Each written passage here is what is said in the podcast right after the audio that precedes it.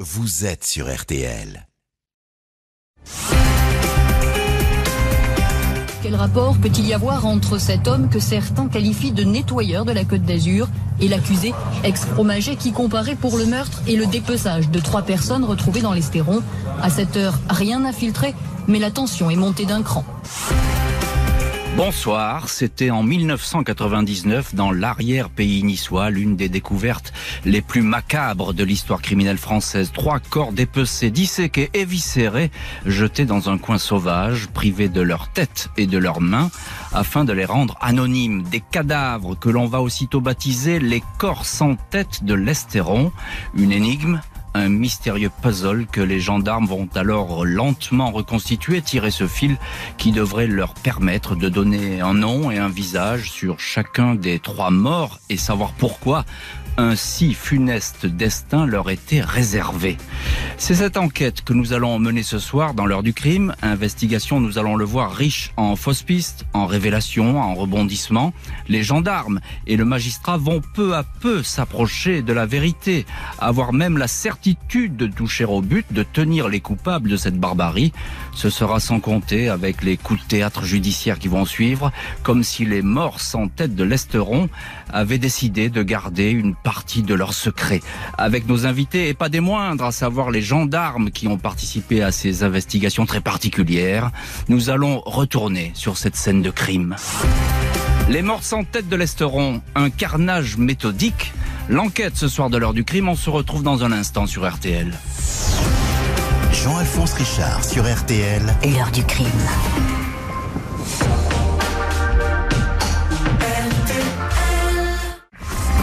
20h, 21h, Jean-Alphonse Richard sur RTL. L'heure du crime. Et ce soir, dans l'heure du crime, le mystère des corps sans tête de l'Esteron, macabre découverte effectuée à la fin de l'hiver 1999 dans un coin sauvage des Alpes-Maritimes. Ce jeudi 18 mars 1999, en milieu de journée, le cantonnier Jean-Jacques Martin est de service sur le chemin départemental 117 qui relie les petits villages de Toudon et de Vescousse.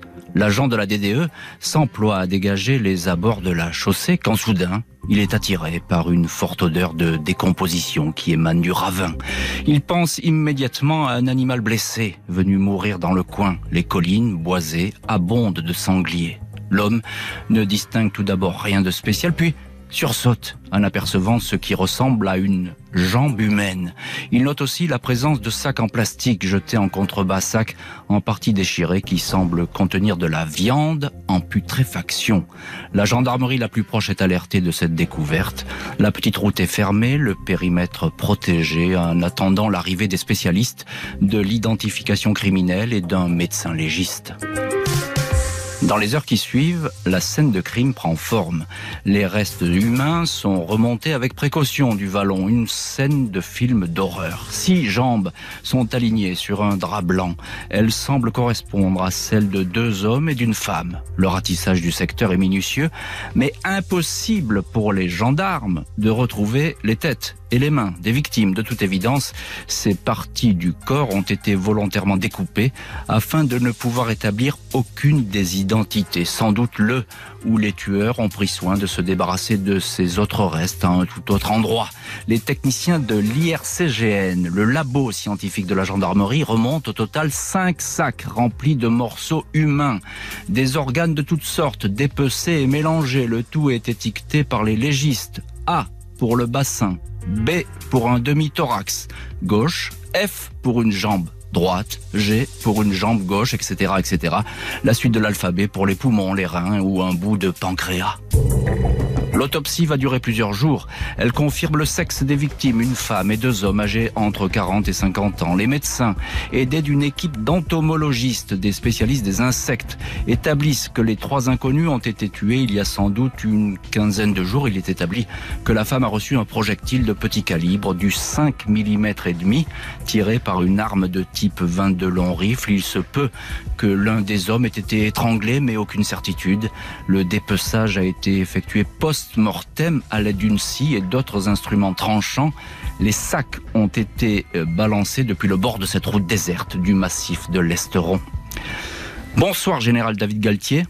Bonsoir, Jean-Alphonse Richard. Merci beaucoup d'avoir accepté notre invitation euh, ce soir dans l'heure du crime. À cette époque de, à l'époque de cette affaire, vous étiez chef du groupement de gendarmerie des Alpes-Maritimes et vous évoquez cette affaire dans votre livre qu'on connaît ici, Mon combat contre le crime, qui est paru euh, chez Robert Laffont. Vous consacrez un, un chapitre euh, entier à, à, cette affaire. À vos côtés, et ce soir, un autre général, on a de la chance sur, dans le studio de l'heure du crime, le général Jacques Fonbonne. Bonsoir. Bonsoir, général Fonbonne. Vous étiez donc l'adjoint euh, du général Galtier euh, à l'époque. Alors je crois que c'est vous qui euh, euh, accédez quasiment dans les premières heures à cette heure du crime. Est-ce que vous pouvez nous décrire euh, votre sentiment ce jour-là et la photo que vous retenez de, de cette heure du, de cette scène de crime, pardon? Alors, La photo, c'est la première scène d'un film des frères Tarantino.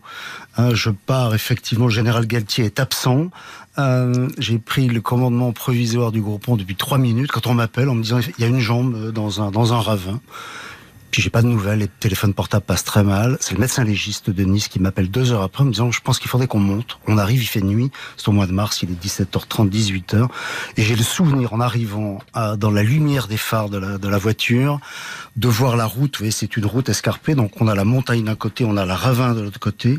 Et je vois un de nos techniciens en identification criminelle qui monte en escaladant euh, pratiquement le, ravin pour remonter sur la route et il a sur l'épaule gauche une jambe, c'est-à-dire la cuisse dans le dos, le genou sur l'épaule et le tibia, et il est en train de remonter. Je descends de la voiture, je regarde, et il y a effectivement cinq jambes sur la route. Il pose la sixième en disant, eh ben ça fait trois. Voilà, donc c'est reconstitué, si je puis dire, en partie. Hein, oui, oui. Une femme et deux, et, deux alors, hommes, on le sait assez vite, non, ça ou Alors on le sait, on le sait pas à ce moment-là. Il fait nuit, on est à la lumière des groupes électrogènes.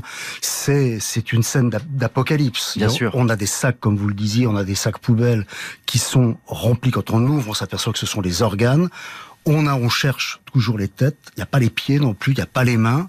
Euh, on, est à un moment donné où toutes les hypothèses nous assaillent parce que je dirais que personne n'est préparé à avoir à réfléchir tranquillement et sainement face à un tel déploiement de, de, de, de morceaux de corps, de corps, humains. Alors comme le, le général Fonbonne, euh, vous, David Galtier, général également, euh, vous confirmez cette, cette vision euh, d'apocalypse, euh, d'enfer, on peut dire, hein, euh, même si vous êtes rompu à, à ce genre parfois d'accidents, on parle parfois des accidents de la route, etc. Euh, là, c'est tout à fait exceptionnel. Naturellement, et la description que m'en fait le, à l'époque le chef d'escadron Jacques Fonbonne, qui est l'officier de la police judiciaire pour la gendarmerie des Alpes-Maritimes, est tout à fait euh, étonnante. Oui, c est, c est... Je me permets d'ailleurs euh, de, de, de, lui lancer, Jacques, euh, tu déconnes, je, ne, je n'y crois pas, je n'arrive pas à y croire. Et il me dit, mais absolument, viens voir et je le verrai, mais un peu plus tard, car je me trouve à Montpellier en représentation, et je le rejoindrai pour l'autopsie. Et là aussi, c'est une scène d'apocalypse pour moi, des viscères partout, des bouts de corps. Alors, on n'a toujours pas trouvé la tête, ni les pieds, ni les jambes. Donc ça, ni, les, le, ni les pieds, ni les mains. Voilà. Le puzzle n'est pas complet. Euh, puisque vous parlez de, de, de l'autopsie, général euh, Galtier, euh, racontez-nous Comment ça se passe à cette autopsie Ça va durer assez longtemps, hein, plusieurs jours, je crois. Alors, hein. En effet, parce que le, le nombre de, euh, de, de, pièces et de d'organes à rassembler. à rassembler et à analyser est extrêmement important. Et nous, ce qui euh, nous importe, c'est de retrouver des euh, moyens d'identification de ces corps. À, cette, à ce moment-là, on ne sait même pas pas s'il s'agit d'une plaisanterie d'étudiants en médecine qui sont allés vous, vous l'envisagez ça oui. On l'envisage oui. aussi. Oui. Toutes les hypothèses sont envisagées. Euh, une scène macabre, une mise en scène. Euh, cela peut être aussi euh, l'œuvre d'une d'une secte. On a en, en, en, tous en, mémoire euh, ces, ces, ces, découvertes macabres et mmh. l'affaire Manson. On a aussi des sectes sataniques. On imagine tout ce que tout ce qui peut y avoir ça peut derrière. Être une familiale aussi naturellement. Ouais, et puis on est, sur, on est sur un chemin d'immigration entre l'Italie et la France. Exact. Absolument. Donc ça, ça peut être aussi Ça peut être aussi un règlement de compte dans ce milieu. un Ou des corps qu'on veut faire disparaître. Oui, c'est ça. Vous savez très Parce bien. en- encore une fois, je vous coupe la parole, excusez-moi, euh, Général Galtier, mais euh, vous confirmez tous les deux, c'est un endroit assez perdu. Ah oui, il, faut, il vraiment connaître la région pour y aller, Oui, c'est ça absolument. Ah oui, c'est à plus d'une heure au nord de Nice, avec des- une route enlacée. euh, Et puis, bon, il faut y aller de nuit. C'est incroyablement difficile. c'est compliqué. C'est compliqué. Et euh, encore une fois, cette le- route de l'immigration illégale nous fait aussi penser au crime organisé parce que Mm. euh, vous savez que euh, il y a euh, des filières de, de mafia de l'est qui sont très Bien très, sûr. très organisées et particulièrement euh, violentes. Violente, violente. Et donc, on, on imagine aussi cette hypothèse. Donc, la priorité des priorités, c'est l'identification. Et là, cette autopsie va la permettre. va, va la permettre. Un- encore un mot, euh, Général Fonbonne, euh, l'autopsie justement, le bol alimentaire, comme on dit. c'est-à-dire ce qu'ont mangé ces personnes, ces victimes. Ça, c'est le premier Euh, alors, élément. dites-nous, euh, ils ont mangé la même chose, c'est Oui. ça? Ils ont mangé la même chose et ils l'ont mangé en même temps. Hmm. C'est-à-dire que c'est pas des clients successifs, par exemple dans un restaurant. Ils ont mangé ensemble la même chose, le bol, l'état digestif de ce qu'ils ont dans l'estomac. Roast beef, Elle-même. etc. C'est Roast du beef, sanglier haricots. et de- des haricots ou des céleris. Salade et Salade, tarte aux fraises. voilà. Dans tous les cas, on est, on est certain qu'ils étaient ensemble. On est ce certain qu'ils étaient ensemble. C'est le premier élément d'identification qu'on a. Force est de constater que les gendarmes vont avoir le plus grand mal du monde à donner un nom à ces cadavres. Ils ont tous été tués ensemble. Manifestement, ils se connaissaient. Toutes les pistes, règlement de compte, psychopathe, vengeance familiale sont ouvertes. Les morts sans tête de l'Esteron, un triple homicide et une triple énigme. C'est l'enquête ce soir de l'heure du crime. On se retrouve dans un instant sur RTL. 20h, 21h, l'heure du crime sur RTL. Jean-Alphonse Richard. 20h, 21h, L'heure du crime sur RTL. Au programme ce soir de l'heure du crime, les corps sans tête du massif de l'Esteron. Deux hommes et une femme dépecés, impossible à identifier, commence alors pour les enquêteurs un fastidieux travail de vérification. Des bêtes sauvages ont déchiqueté les sacs dans lesquels ont été découverts les cadavres. Sans cela, ils seraient peut-être restés là bien plus longtemps encore. Bien que le coin a été passé au peigne fin, le procureur de Nice, Éric de Montgolfier, demande aux promeneurs et aux curieux de s'abstenir de toute visite dans le secteur. Le juge d'instruction, Richard Roland, est pour sa part chargé de l'enquête. À ce stade, selon la formule consacrée, toutes les hypothèses sont envisagées. Les gendarmes étudient ainsi plusieurs pistes, celle d'une tuerie familiale, d'un rite satanique, d'un serial killer qui pourrait frapper à nouveau. La scène de crime a toutefois des allures de règlement de compte mafieux, mafia russe ou Cosa Nostra, des tueurs qui n'hésitent pas à dépecer leurs victimes, une technique devenue une spécialité des cartels sud-américains. Des hypothèses, mais rien de concret jusqu'à ce qu'une série de renseignements éclaire d'un jour nouveau ce carnage. Cinq mois après la découverte des corps sans tête, les gendarmes sont prévenus de la disparition d'un certain Jean-Pierre Caligaris, 41 ans. Sa mère, qui habite en Corse, n'a plus de nouvelles de son fils. D'autres personnes qui le connaissent bien indiquent qu'elle n'arrive plus à le joindre depuis des semaines. Caligaris n'est pas un inconnu des services de police et de gendarmerie. Cet homme qui a officié comme portier dans une boîte de nuit de Bonifacio est fortement soupçonné d'entretenir des liens avec la pègre. Il tremperait dans le trafic de stupéfiants. On le soupçonne d'être lié à une pointure du milieu, Jean-Pierre Le Pape, ancien braqueur reconverti dans l'importation de stupes, abattu l'année précédente. Depuis cette exécution, Caligaris serait venu se mettre au vert dans la région d'Antibes. Il ne faisait plus parler de lui. L'ADN confirme qu'il est bien une des victimes de l'Estéron. Restent les deux autres.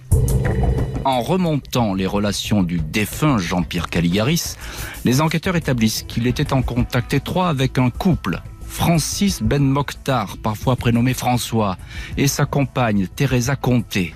Ben Mokhtar, 58 ans, surnommé Teston ou Grosse Tête, est connu pour naviguer dans le trafic de drogue. Lui aussi a ses entrées dans le grand banditisme, on le dit lié au parrain marseillais Francis le Belge, qui sera tué l'année suivante. Teresa Comté, 52 ans et de nationalité italienne, elle est à son tour identifiée grâce à l'ADN de ses enfants. Pour Ben Mokhtar, il faudra attendre encore quelques semaines l'exhumation de sa mère dans le cimetière du port de Cassis et un prélèvement sur un fémur pour établir formellement son identité. Quand les enquêteurs vont se rendre chez lui, un appartement à Antibes, ils vont constater que le ménage a été fait, rien ne traîne, un nettoyage qualifié alors d'extrêmement précis et même sophistiqué par le procureur de Nice. Général Galtier, l'un de nos invités ce soir euh, dans l'heure du crime, euh, vous, suivez évidemment cette, enquête euh, à l'époque avec le, général Fonbonne, qui est ce soir également notre invité dans l'heure du crime. comment est-ce que la gendarmerie remonte sur, sur Jean-Pierre Caligaris? Alors il y a ce témoignage de sa mère, mais ça suffit pas, non? Vous avez quand même vos petites infos. Oui, très sincèrement, il y a deux éléments qui vont nous remonter. Une information euh, qui reste, euh, on va le dire, confidentiel, mais qui nous vient quand même de nos collègues policiers, car contrairement à ce qu'on peut dire, ça fonctionne pas si mal dans le domaine de la police judiciaire et de l'échange des informations entre la police et la gendarmerie. Et donc, euh, ils ont cette information de la disparition d'un d'un voyou, on va dire, vous l'avez dit, portier Bonifacio, mais qui est trempé dans l'affaire de stup, et dont la famille s'inquiète. Et la deuxième personne qui s'inquiète de la disparition de Jean-Pierre Caligaris et qui va nous donner un indice mais déterminant. C'est sa petite amie hmm. qui euh, elle-même le 28 février a téléphoné à Jean-Pierre Caligaris et c'est sa dernière c'est son dernier appel, elle va lui dire exactement. voilà, elle va lui dire où, est-ce qu'il va passer la nuit euh, ce soir-là, une nuit sur laquelle évidemment nous allons euh, revenir euh, dans cette heure du crime. Je crois, général, que vous, vous aviez, j'ai parlé de, de l'appartement d'Antibes de Ben Mokhtar qui a été passé, apparemment nettoyé. Hein, Complètement. il restait rien. rien. Il, restait rien. Vous confirmez C'était un appartement de location, mais général Fonbonne. Il y avait rien, pas un vêtement, pas un objet personnel, pas un papier. quand on y est arrivé. 502 chemin de la Suquette à Antibes, je me rappelle de l'adresse. Euh, il n'y avait plus rien, tout avait été nettoyé. Alors, c'était vraiment une villa de location. Donc on peut imaginer que de toute façon, ils n'étaient pas là pour rester longtemps, ils s'étaient pas vraiment installés. Mais pour le coup, tout avait été déménagé. Les expertises ne dosent rien chez les, chez les personnes disparues Vous non, ne trouvez pas de traces donnent rien, ni dans l'appartement de Caligari, ni dans l'appartement du couple Francis et de Teresa. Il n'y a pas de sang lavé, il n'y a pas de...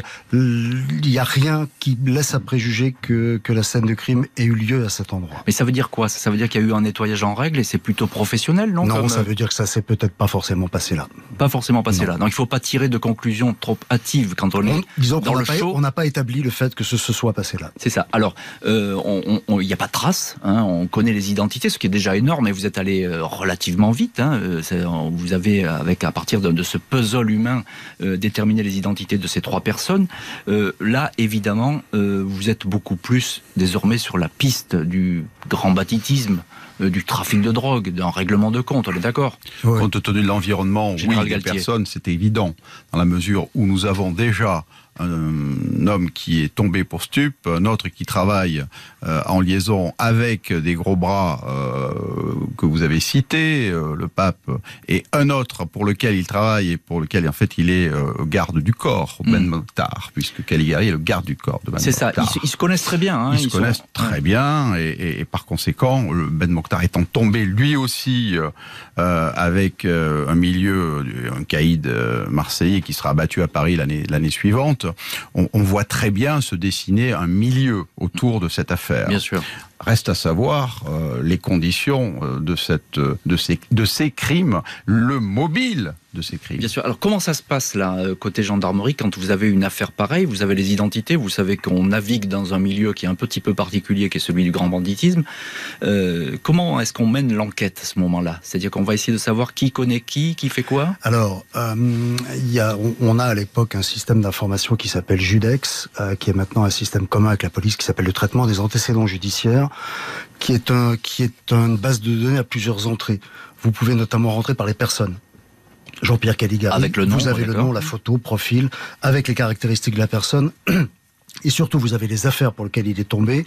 Et si les choses ont été bien alimentées dans la machine, vous avez également les complices avec lesquels il a été susceptible de, travailler. Donc c'est ce qui se passe euh, dans cette affaire où la section des recherches fait très rapidement le lien. À Marseille, c'est ça? C'est ça. La, la, section des recherches de Marseille, absolument, qui est territorialement compétente à la, après nous et qui fait le lien entre les deux principaux protagonistes, c'est-à-dire Francis Ben Noctar et Jean-Pierre Kelly. Donc c'est une espèce de toile d'araignée Euh, vous allez tirer sur les fils pour savoir qui bouge à quel moment.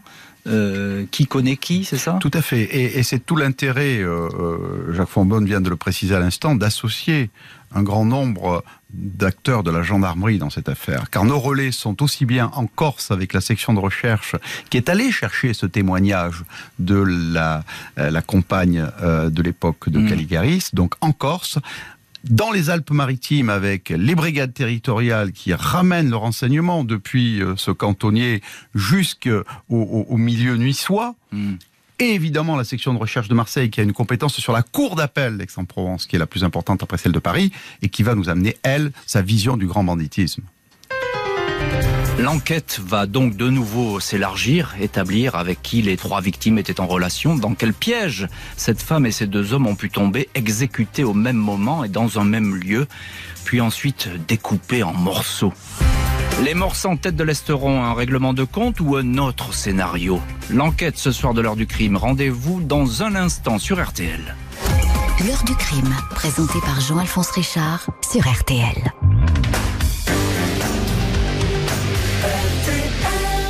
Lost Horse, Asaf Avidan, c'est extrait de la compile double CD les hits RTL 2020 et c'est un très joli cadeau pour les fêtes de fin d'année et c'est ce soir dans l'heure du crime sur RTL. 20h, 21h, l'heure du crime sur RTL. Jean-Alphonse Richard. Ce soir, heure du crime consacrée aux trois morts sans tête de l'Esteron, une femme et deux hommes liés au grand banditisme, tués et dépecés. La piste d'un règlement de compte sur fond de trafic de drogue paraît la plus élémentaire, même si l'enquête va prendre un tout autre chemin. Les gendarmes de la section de recherche de Marseille sont désormais chargés des investigations. Il s'agit de se plonger dans les dossiers des trois victimes, en priorité celle des deux hommes, Francis Ben Mokhtar et Jean-Pierre Caligaris, qui avaient leurs entrées dans le grand banditisme. Les enquêteurs tombent ainsi sur une vieille connaissance de Ben Mokhtar, un certain Michel Pinto. Dans les années 80, cet homme, qui a désormais 61 ans, travaillait pour lui. Il était alors employé de la poste, facteur et se servait de sa fonction pour laisser passer et livrer des colis bourrés de hashish. Près de 200 kilos importés clandestinement, le facteur avait été arrêté par les stupes, poursuivi et évidemment congédié par son administration. Il n'a plus guère fait parler de lui et est devenu fromager. À Antibes, son établissement s'appelle La Ferme. Michel Pinto est alors euh, dans la ligne de mire des gendarmes. Il semble avoir été en contact avec un téléphone portable ayant borné sur une antenne relais de la vallée de l'Esteron, là où ont été découverts les cadavres. Qui plus est, la plus proche amie du Corse, Jean-Pierre Caligaris, affirme n'avoir plus aucune nouvelle de lui depuis le 28 février. Elle se souvient de cette date car ce jour-là, Jean-Pierre lui avait dit qu'il devait aller dîner chez un fromager d'Antibes. Trop de coïncidences pour un seul homme. Le fromager Pinto, son épouse Joël, ainsi qu'un marchand de biens de Juan Lépin, soupçonné d'avoir fait le ménage et d'avoir fait disparaître des preuves, sont placés en garde à vue. Si Michel Pinto n'est pas très bavard et esquive les questions, son épouse Joël est beaucoup plus coopérative. Elle raconte que les trois victimes ont bien dîné chez elle le 28 février au soir. Ben Mokhtar était là avec sa compagne Teresa Conté et son associé garde du corps Caligaris. Au cours de la soirée, Ben Mokhtar aurait remis une glacière à Pinto renfermant une grosse somme d'argent liquide en francs, l'équivalent aujourd'hui de près de 500 000 euros. L'épouse du fromager indique qu'une fois les invités partis, son mari s'est absenté. Il serait revenu dans la nuit à la maison à gare, repartant avec une scie et des couteaux. Pinto indique qu'il s'est rendu chez Ben Mokhtar, il serait là tombé sur le cadavre de Caligaris. Un homme cagoulé aurait pointé sur lui une carabine et l'aurait contraint sous la menace de découper les corps. Le juge Richard Roland ne croit pas un mot de cette histoire digne d'un mauvais polar. Michel Pinto et son épouse sont mis en examen pour assassinat.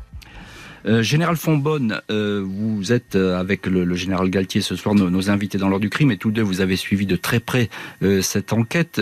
Que peut-on dire de ce nouveau personnage qui apparaît dans le décor, ce fromager, Michel Pinto?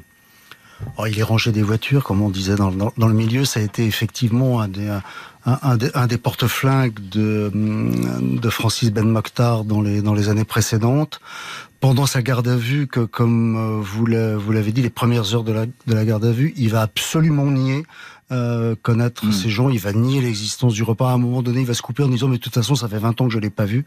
Euh, c'est d'ailleurs que le début des, des différentes versions qu'il va donner jusqu'à la cour d'assises où il y aura 13 ou 14 ver- versions. Il, il va, il va beaucoup évoluer, c'est-à-dire Oui, il oui, j'y va- pas. Il va évoluer à la fois lorsqu'il va être pressé par les par les éléments matériels de l'enquête, et puis c'est vrai que par exemple, comme vous le disiez, lorsqu'il est chez le juge Roland, il va finir par dire ce qu'il n'avait pas dit pendant la garde à vue, c'est-à-dire qu'il est arrivé. Euh, ils ont été surpris par des hommes qui les ont qui les ont ligotés. C'est à ce moment-là qu'il donne très précisément la nature des objets tranchants qui ont permis de découper les corps. Il donne très exactement la trajectoire de la balle qu'on va retrouver ensuite euh, dans l'épaule de, de Jean-Pierre. C'est-à-dire qu'il donne des éléments qui sont extrêmement précis sur la scène de crime. Et ça, vous, vous ne les aviez pas évoqués, on est d'accord Le- Je le- crois Même lors Le des lieu- interrogatoires. Non, non, tout à fait, c'est des éléments le- que le personne lieu ne de dépôt connaît. des corps, Oui. si ma mémoire Oui, est oui. exacte. Donc il, il, euh, il raconte, il donne tous ces ça. détails. Et dès qui- qu'il sort du bureau de instruction, il se rétracte. C'est ça. Donc il va changer plusieurs fois. Il y a Donc, des aveux pendant la garde à vue très limités, des aveux devant le juge d'instruction, puis ensuite il va de nouveau se rétracter. Pour résumer ses propos qui seront euh, ceux qu'il va finalement garder dans sa dernière version, c'est en gros, euh, il est tombé sur quelqu'un qui était cagoulé et qui l'a obligé à commettre euh, C'est ça. Qui les a menacés, qui aurait tué Caligaris Voilà. et qui ensuite l'aurait obligé la mission la plus barbare, c'est-à-dire des- des- à aller, décou- découper découper un corps pendant qu'il découpait les deux autres. et à lui laisser la vie sauve, ainsi que l'argent. Ça, effectivement, ça sera une question qui sera beaucoup débattue au procès, puisque lui va pouvoir partir avec l'argent qu'il a mis de côté. Et puis, effectivement, ce fameux homme cagoulé euh, ne cherchera pas euh, à l'abattre ou à le faire euh, disparaître. Général Galtier, puisque vous, avez la parole, je l'ai dit un petit peu dans, ce résumé, c'est hum, l'épouse vraiment de, de, ce fromager, de Michel Pinto, qui est la clé de l'accusation, parce qu'elle parle beaucoup plus que son mari. Absolument. euh, il faut euh, avoir écouté euh, Joël Pinotto et, nous l'avons fait en liaison avec la section de recherche de Marseille, hein, qui est saisie, puisqu'elle parle de ce dîner. Elle donne précisément la composition des plats également. C'est elle qui nous explique la venue de Ben Mokhtar avec cette fameuse glacière contenant de l'argent. Et elle décrit également cette nuit euh, un peu sordide où euh, son mari euh, s'échappe puis revient, euh, euh, le visage défait, euh, des griffures également sur le visage, un peu décomposé.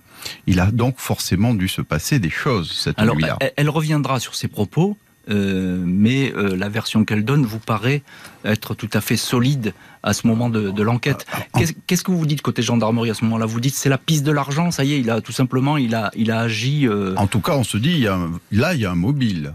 Pourquoi aurait-il tué son ancien acolyte, qui lui a fait confiance, en, en l'occurrence, en déposant euh, de l'argent chez lui, qu'il devait garder pendant que lui-même aurait fait un voyage, euh, nous disent-ils, en Italie. Et là, ça devient un mobile euh, tout à fait possible, en tout cas crédible. crédible. Euh, ce, ce Michel Pinto, c'est quelqu'un qui est habitué à, à ne pas parler, comme on dit dans le milieu, c'est-à-dire qui, qui connaît un Oh, petit peu la un- musique. C'est un deuxième couteau. Euh, c'est- C'est pas. Il fréquente le grand banditisme, mais il a jamais, euh, dans ses pérégrinations criminelles, un rôle extrêmement, un rôle extrêmement important. Il est assez dur en garde à vue. Il dit rien, il dit rien. euh, euh, il est interrogé de façon très très constante, de façon précise. À la fin, il finit par lâcher l'existence du, du repas, mais c'est tout ce qu'il dit. Sa femme beaucoup plus diserte. Sa femme est, beaucoup plus bavarde, effectivement. Un petit mot encore euh, sur l'arme du crime, euh, enfin, une des armes du crime, euh, la carabine. Alors ça, c'est un peu bizarre parce que ça- une carabine Alors, à lui qui... Alors on- oui, ça, mais c'est tout à fait, c'est tout à fait postérieur. C'est ce sont dans les deux ans qui suivent que l'on va que l'on va retrouver cette carabine Van de Lorif. En fait, on ne sait pas si c'est l'arme du crime. On sait, c'est ce que nous disent les anthropologues de la gendarmerie, que l'on a un découpage à la scie et qu'on a un découpage avec une arme tranchante qui peut être une hache que nous décrit d'ailleurs euh, Pinto dans son dans l'audition qu'il donne euh, la première audition de comparution qu'il donne au juge Roland mais euh, on ne sait pas il y a une ogive dans une épaule Évidemment, le coup n'est pas mortel, on n'a pas les têtes, Mm. donc on ne sait pas euh, si la mort a été due à un coup de hache ou autre chose, ou un objet tranchant, ou un coup de carabine. Malgré euh, des déclarations à géométrie variable, Michel Pinto reste en prison. Le juge décrit un triple assassinat par appât du gain. Avec son épouse, il va être renvoyé devant la cour d'assises où il encourt la perpétuité. Les Corses en tête de l'Esteron, le fromager d'Antibes est-il l'auteur d'un carnage à 500 000 euros? C'est l'enquête ce soir de l'heure du crime. À tout de suite sur RTL. L'heure du crime. Jean-Alphonse Richard, jusqu'à 21h sur RTL.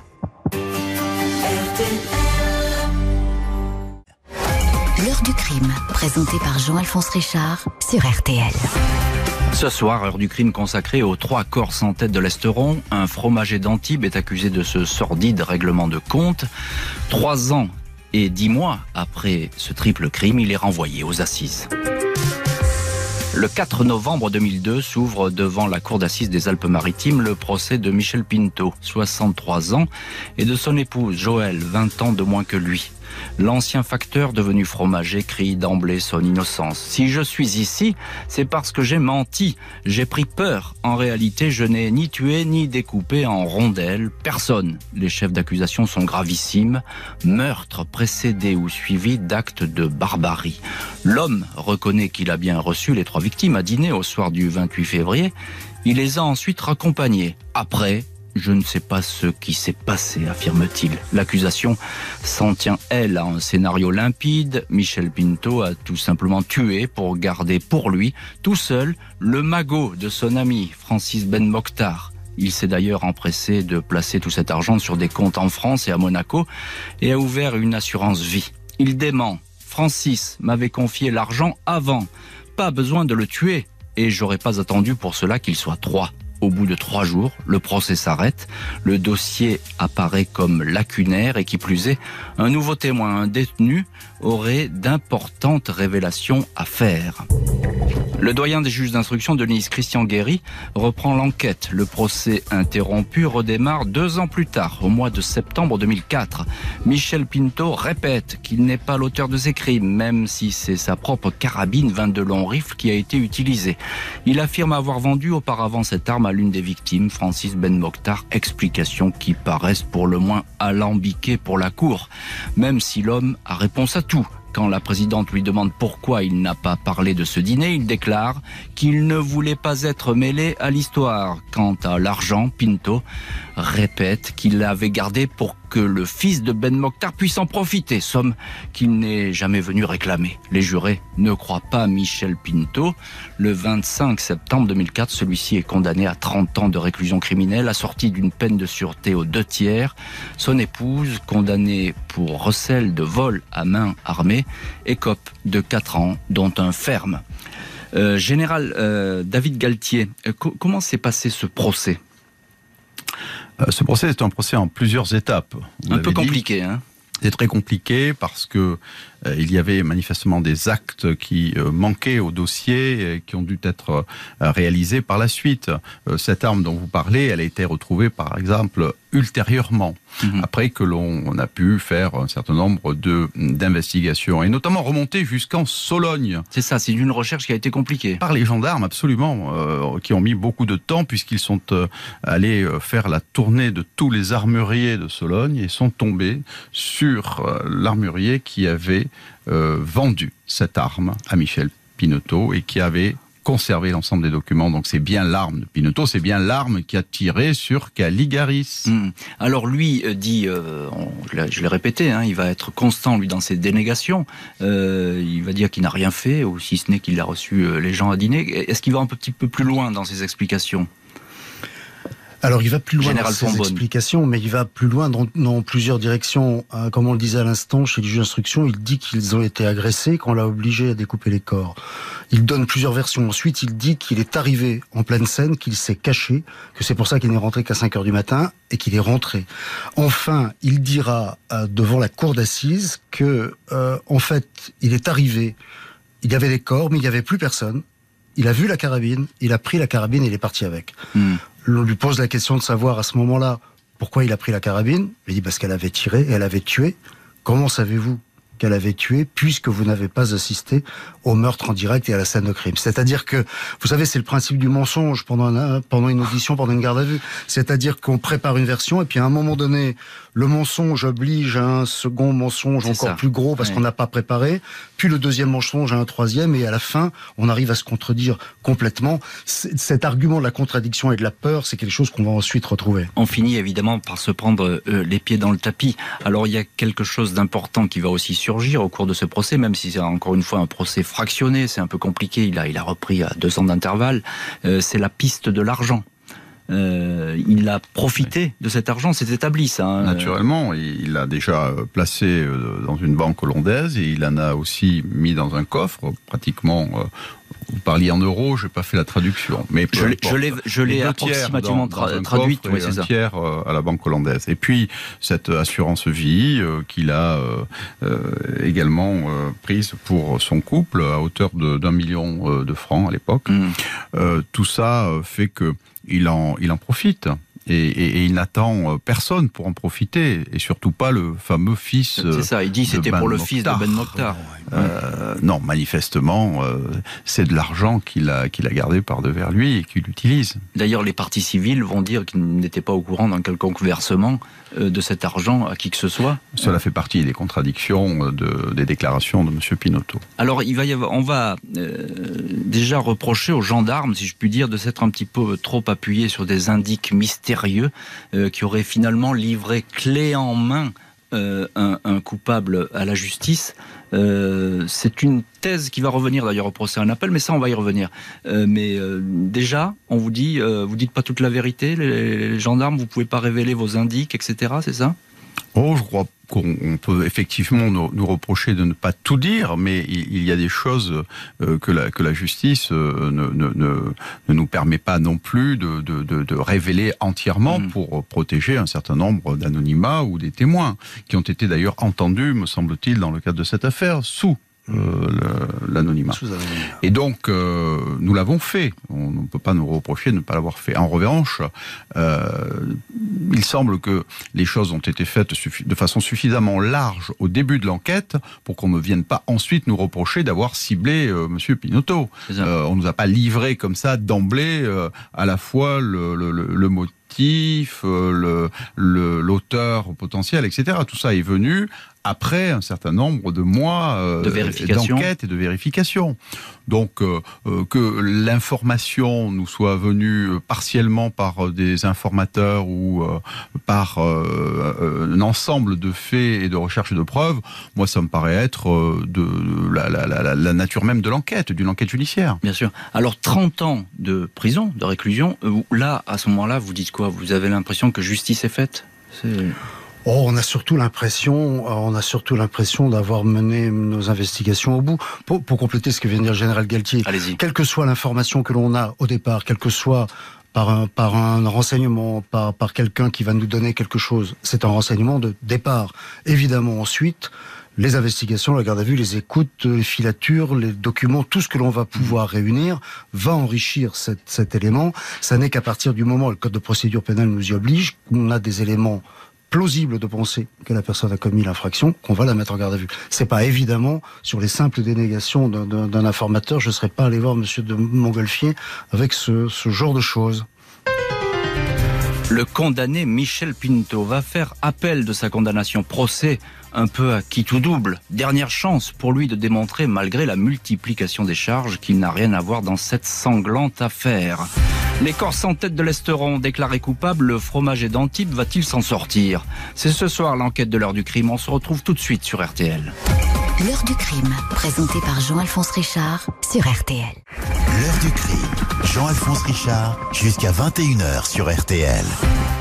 Ce soir, heure du crime consacrée à l'affaire des Corses en tête de l'Esteron, un homme, Michel Pinto, condamné à 30 ans de prison pour ce triple assassinat. Le premier procès a été un brin chaotique. Voici l'appel au mois de juin 2006. Devant la cour d'assises d'appel d'Aix-en-Provence, Michel Pinto continue à démentir toute participation dans le massacre du 28 février 1999. Trois personnes qui étaient venues dîner chez lui euh, sont retrouvées sauvagement assassinées et dépecées. Pinto affirme qu'il n'a tué personne. Sur le fait qu'il sait se servir d'un couteau de boucher, il admet qu'il sait découper les sangliers quand il va à la chasse, mais qu'il déteste cet exercice qui lui donnerait la nausée. Les avocats de l'accusé, maître Michel Cardix et Éric Dupont-Moretti, font feu de tout bois pour dénoncer un dossier mal ficelé qui ne reposerait que sur des dénonciations et où les preuves concrètes manquent pour accabler leurs clients.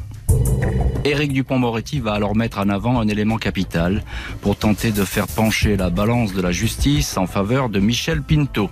L'avocat explique qu'en raison de son gabarit poids-plume, 1m60 pour 56 kg, Pinto aurait bien été incapable de trucider puis de transporter lui tout seul ses cadavres. Le seul Francis Ben Mokhtar pesait à lui tout seul 110 kilos. Le patron de la section de recherche affirme de son côté qu'un seul et même homme a pu découper les trois victimes avec des scies manuels, des haches et des couteaux, mais le doute s'est installé. L'avocat général Roland Mailly réclame la confirmation de la peine de première instance, 30 ans, tout en jugeant, je cite, pas sérieux que Michel Pinto ait été seul à commettre ce crime. Le doute profite au fromager, acquitté, seulement condamné à trois ans de prison ferme pour le vol de l'argent de Ben Mokhtar. Le crime de l'Esteron reste à ce jour impuni. Bonsoir maître Michel Cardix. Bonsoir. Vous étiez donc euh, l'avocat euh, avec votre confrère maître Éric Dupont-Moretti, avocat de Michel Pinto à ce deuxième procès. Le premier euh, a été, on peut le dire, désastreux pour votre client. Comment se passe-t-il celui-ci? Alors il se, passe d'ailleurs euh, de manière radicalement différente. C'est-à-dire qu'il n'a plus rien à perdre après avoir pris 30 ans de, réclusion criminelle. En première instance, c'est le moment où jamais euh, de se défendre avec euh, hargne et opiniâtreté. Et puis l'avocat général euh, a, a lui-même, euh, au cours de son réquisitoire, euh, mis l'accent sur un certain nombre de zones d'ombre de cette affaire. Et à partir de là, évidemment, euh, il a ouvert à la défense des, voies que nous, avons empruntées. Ce qui est certain, ce qui, à mon avis, a motivé le verdict d'acquittement, c'est que euh, les, jurés, la cour d'assises, ont considéré que il était impossible pour un, personnage comme Michel Pinotto, euh, 60 ans, un gringalet euh, qui mesurait 1m60, de se débarrasser de, ces trois personnes, notamment de Ben Mokhtar et de Caligari, ce dernier ayant en particulier une stature et une force particulièrement euh, imposante.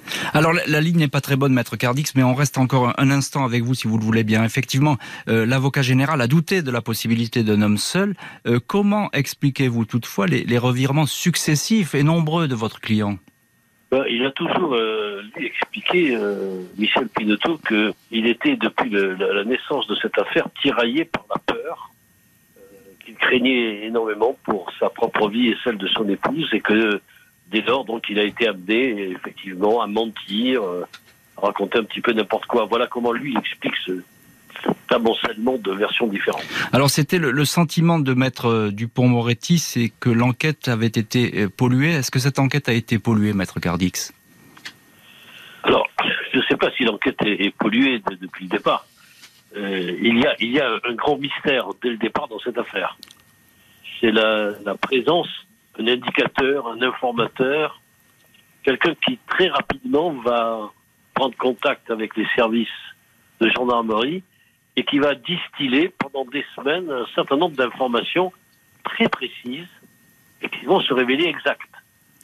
C'est cet informateur qui va notamment donner les noms des victimes, leurs adresses, euh, qui indique que quelques heures avant leur assassinat, il a assisté à une scène tout à fait étrange euh, entre les, trois futures victimes. Enfin bref, donc quelqu'un qui est au centre de cette affaire et que l'on n'a jamais euh, identifié parce que la justice s'est refusée à dévoiler quel était le nom de, de cette personne. Alors, euh, mes deux généraux ce soir invités euh, dans l'heure du crime, David Galtier et Jacques Fonbonne, euh, vous avez déjà évoqué hein, cette histoire d'informateurs, etc. On ne va pas beaucoup y revenir. Maître Cardix, effectivement, en fait un, un, point important et on le, on le comprend euh, tout à fait. Encore un mot, si vous voulez, là-dessus, sur une personne qui aurait informé directement la, la gendarmerie, qui aurait tout donné Écoutez, un dossier clé en main Bien entendu. Alors, dossier clé en main, non. de toute façon, quelle que soit la nature des informations que l'on reçoit, on ne s'en contente mm. pas. On va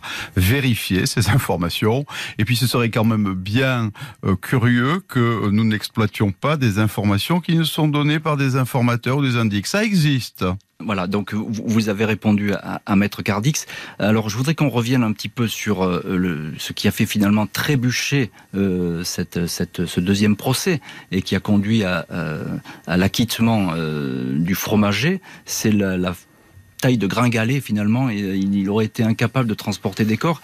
Est-ce que c'est établi scientifiquement cette histoire? Oh, Je pense que c'est un écran de fumée. Les corps ont été découpés et pour revenir à ce qu'on disait au début en 26 morceaux, à partir de ce moment-là, ça se transporte très facilement sur la alors, il est évidemment innocent pour l'éternité, mais sur sa, sur le raisonnement d'enquêteur, il y a quand même des éléments qui sont têtus. Ça veut dire que les gens qui seraient venus pour exécuter Ben Mokhtar et Caligari n'auraient pas eu d'armes puisqu'ils utilisent une arme qu'ils trouvent sur place. Ça veut dire qu'ils veulent découper les, les corps, pardon, mais qu'ils renvoient Pinto chez lui chercher les instruments. Lorsque Pinto est en prison, il demande à un de ses co-détenus d'aller déplacer les voitures qui ont servi au transport et qui sont sur l'aéroport de Nice. Il fait 1m60, il conduisait ses Porsche avec un coussin sous les fesses, le siège de la voiture est complètement avancé. Comment sait-il, s'il ne sait pas lui qui les a conduits, que les véhicules sont sur l'aéroport de Nice. Comment imaginer que des truands d'abord tuent Thérèse, ça se fait pas dans le, dans le, dans le milieu, mais surtout comment expliquer qu'ils lui laissent 3 millions de francs? Alors c'est tout à fait troublant. Euh, il va euh, donc lui continuer évidemment à, à démentir euh, jusqu'au bout. C'est une déception pour vous cette ce c'est une déception sans doute pour les proches, je dirais, peut-être des victimes, euh, et notamment des enfants de Teresa. Il faut toujours penser aux, aux, aux proches des, des, des victimes. Euh, pour les enquêteurs qui ont, je crois, tiré le maximum des éléments euh, dont ils disposaient, euh, évidemment, puisque nous n'arrivons pas au bout euh, la condamnation euh, et la justice s'est prononcée, il faut respecter. Il y a eu un doute qui a été qui a été mis dans la tête des jurés. On l'a dit, elle vient de à la fois de la qualité des avocats, mais également de l'avocat général qui a posé des questions qui ont entraîné des doutes. Voilà. Donc pour pour les gendarmes, je dirais que le maximum, je pense, a été fait. Le seul euh, la, regret de ne pas avoir pu retrouver le lieu où a été découpé le corps, où on a pu retrouver des traces de sang. Parce que pour le reste, pardon, mais 1m60, euh, quelle taille faisait le cantonnier qui a transporté les corps? Je ne l'ignore, mais vous, vous, l'avez sûrement dans, dans, vos, dans vos procès-verbaux. Encore juste un, un, petit mot, et puis on va conclure parce qu'on arrive au bout de l'émission. Euh, quel est votre sentiment aujourd'hui? C'est le sentiment que vous êtes passé on est passé très près de la vérité, c'est ça? Où on avait la vérité à portée de main? Je vais utiliser le mot, il me plaît pas, mais c'est le jeu, c'est le jeu de l'oralité des débats. Euh, J'en ai parlé avec Éric Dupont-Moretti longtemps après cette affaire. Eh ben, c'est le, c'est le talent de la rhétorique. Il a été comme d'habitude très fort un instant de doute dans l'esprit des jurés et des années de travail basculent. Merci beaucoup euh, Jacques Fonbonne, merci beaucoup David Galtier. Je rappelle le titre de votre livre, Mon combat contre le crime chez Michel Lafont, tous deux euh, généraux de gendarmerie et qui avaient mené l'enquête euh, à l'époque. Et puis un grand merci aussi à maître Michel Cardix qui était en ligne depuis Nice, les corps sans tête de l'Esteron, un mystère criminel largement éclairci, mais trois assassinats toujours sans coupable. Merci à l'équipe de l'émission, Justine Vignot, Marie Bossard à la préparation, Marc Bisset à la réalisation et puis un grand merci à vous toutes et tous d'être de plus en plus nombreux à suivre tous les soirs l'heure du crime. Pour écouter RTL au travail, sur la route, dans les transports, dans votre jardin et où que vous soyez, téléchargez dès maintenant et gratuitement la nouvelle application RTL. RTL, toujours avec vous.